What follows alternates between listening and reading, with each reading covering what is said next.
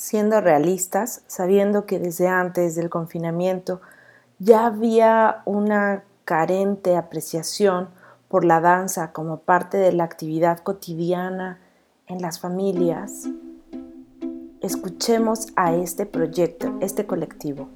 Liz Alejandra y Rafael García, directores del proyecto Técnica, Arte y Folclore, proyecto que ofrece incentivar la profesionalización del quehacer escénico del bailarín de folclore y ampliar su oferta cultural, vinculando la circulación de las artes contemporáneas con el folclore mexicano y la formación de nuevas audiencias para consumir arte escénico mexicano en Los Ángeles y desde Los Ángeles, California, nos platican cuáles son sus primeras observaciones.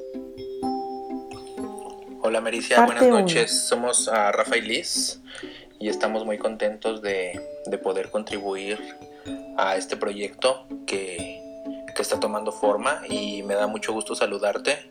Y bueno, vamos a, vamos a comentarte un poquito respecto a las respuestas que tenemos a los puntos que nos has mandado. El primer punto dice, ¿qué debilidades observaste en las industrias creativas al implementarse el programa de confinamiento por el COVID-19? Liz, ¿quieres comenzar o comienzo yo? Comienza tú. Híjole, bueno, yo creo que esta crisis, este confinamiento, como lo estás llamando, eh, nos, nos, nos llegó sin avisar, ¿no? A todos nos agarró en curva, a todos nos agarró con la guardia baja. Y yo creo que hablando en el sector creativo, partiendo del sector de, de, de la danza, que es donde nosotros nos, desenvolvemos, Liz y yo, que hemos estado eh, aquí en, Los Ángeles trabajando con diferentes proyectos para la comunidad latina, yo creo que uno de los factores más importantes que puedo resaltar respecto a la debilidad fue la falta de planeación. La falta de planeación en las actividades que se empezaron a desarrollar en línea. ¿Por qué? Porque, como lo comenté al inicio, nos agarró en curva, entonces todo el mundo se veía en la necesidad de, pues de pronto empezar a hacer algo para, para poder pagar las cuentas, para poder pagar eh, el, alquiler, la, la mensualidad, el carro, lo que sea, ¿no? Y siento yo que la gente empezó a verse en una carrera contra reloj respecto a quién sacaba más rápido las clases en línea, quién sacaba más rápido las transmisiones en vivo, quién sacaba más rápido el, taller o el curso, ¿no? En línea.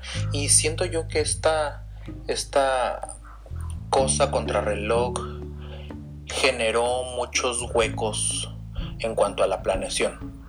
Eh, yo puedo decirte desde mi perspectiva que esta situación quitó como como este velo, o lo voy a decir de otra manera, desnudó realmente el trabajo de muchos maestros, muchos eh, bailarines, en primera para, para denotar un poco como esta inexperiencia o esta falta de tacto o falta de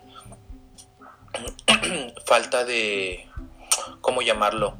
Pues esta falta de, de aventarse, ¿no? Aventarse a dar una clase frente a una cámara, aventarse a dar clases con un público que no te conoce, aventarse a dar clases con gente que probablemente tiene más experiencia o está mejor preparado que tú. Porque a final de cuentas eso es lo que eso es lo que se denotó. Al menos al menos desde mi perspectiva hubo muchas compañías de danza que quisieron ofrecer clases en línea y al final eh, pues no sé siento yo que no se no se pudo lograr tal vez como ellos querían. ¿Por qué? Porque lo que se está ofreciendo eh, pues tenía muchas carencias. Entonces yo siento que fue eso, que una de las debilidades más grandes del confinamiento o a causa del confinamiento fue esta, esta falta de planeación, ¿no? Pues sí, sí, la planeación y yo creo que principalmente igual que a todas las las empresas creativas, pues la economía, porque pues nadie estábamos preparados para invertir o no sé si tener algo preparado para económicamente seguir ofreciendo lo que, lo que das o seguir pagando clases que, que, que ibas tomando día a día. Entonces, este, pues como maestros, varias personas no están como con las mismas posibilidades de pagarte las clases que dabas regularmente, ¿no? Por ejemplo, este, personas que decían, no, pues, pues yo ahorita mi prioridad es la alimentación y una clase de danza, una clase de arte, pues no lo voy a pagar en este momento. No, no, no lo tengo, no lo tengo planeado, prefiero otras cosas que suplementar en casa y después la danza, ¿no? Sí, sobre todo las necesidades básicas, ¿no? Que dices tú como familia, a lo mejor ahorita mi prioridad no es que mi hijo siga tomando sus clases de guitarra porque pues ahorita me quedé sin trabajo, entonces pues hay que pagar primero la comida o hay que pagar primero la renta y ya después ya verá qué, qué sucede con el arte. Y entonces tú como empresa, pues cómo los animas o los convences y les dices que esto también es importante, que también es importante que tengan el arte en casa, que tengan este, la actividad física que antes tenían y de una u otra forma, forma hacerlos entender que pues tienen que estar ahí, ¿no? Pues sí, eh, Siento yo también que otra de las debilidades que pudo haber generado el confinamiento fueron eh, en base a la crisis que, se viene, porque es una crisis que va a seguir por, muchos meses, nos va a seguir persiguiendo. Eh, el, cierre, el cierre, por ejemplo, de toda la actividad de, los escenarios, ¿no? Eh, en nuestra área, el trabajo de los mariachis, el trabajo de los, de los shows, de, los, de, las presentaciones, pues igual eso son cosas que se, se, se vienen abajo, se vienen abajo al menos por esta temporada. Y no sabemos hasta cuándo van a, van a retomarse estas actividades, pero mucha de la gente que tenía eh, ya a lo mejor contratos de, de presentaciones o funciones pues era, era tal vez la entrada de dinero que más esperaban en el año y al final de cuentas pues no se logró. Y siento yo que también esta es como la gran interrogante que nos, nos podemos hacer nosotros. Ahora que estamos en confinamiento, ahora que estamos en una situación en la cual no nos podemos juntar para ver un, espectáculo, para ver una obra de teatro, para ir a ver a, a los músicos o a los bailarines en escena, qué es lo que vamos a hacer como artistas, ¿no? Cómo empezamos a desarrollar nuevas estrategias para, para, para, para trabajar con lo que tenemos, ¿no? Entonces, siento yo que esta carrera sigue siendo contrarreloj. Eh, tenemos, que, tenemos que sacar adelante nuestros trabajos en la cuestión creativa y en la cuestión en la cuestión de ingresos también, ¿no? Que es bien importante.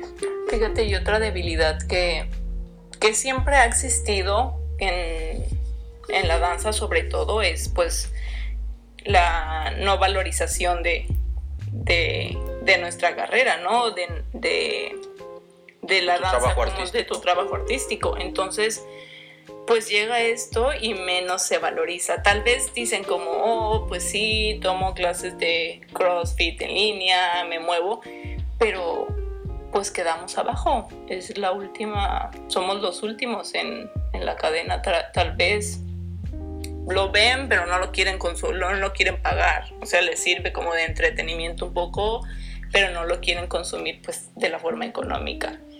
Entonces, pues es como un gran obstáculo que, que se encuentra, que nos encontramos. Así como Liz y Rafa otros proyectos de danza se enfrentaron a la urgencia de vehiculizar su trabajo a través de redes sociales. Incluso artistas jóvenes han declarado no haber estado preparados para hacer en vivos desde Instagram o desde Facebook. Así también como ellos, justo su técnica no tuvo tanta demanda como aquellas que fueron un mix o propusieron innovación, multidisciplinariedad con otras formas de ejercicio como son pilates, yoga y la combinación. Pilates con danza, yoga con danza, pero también las combinaciones que daban respuesta a situaciones específicas como vence la depresión y baila, vehiculiza tu catarsis y ansiedad a través de la danza. O sea, había mezclas entre reflexionar, meditar y ser más introspectivos a través del bailar.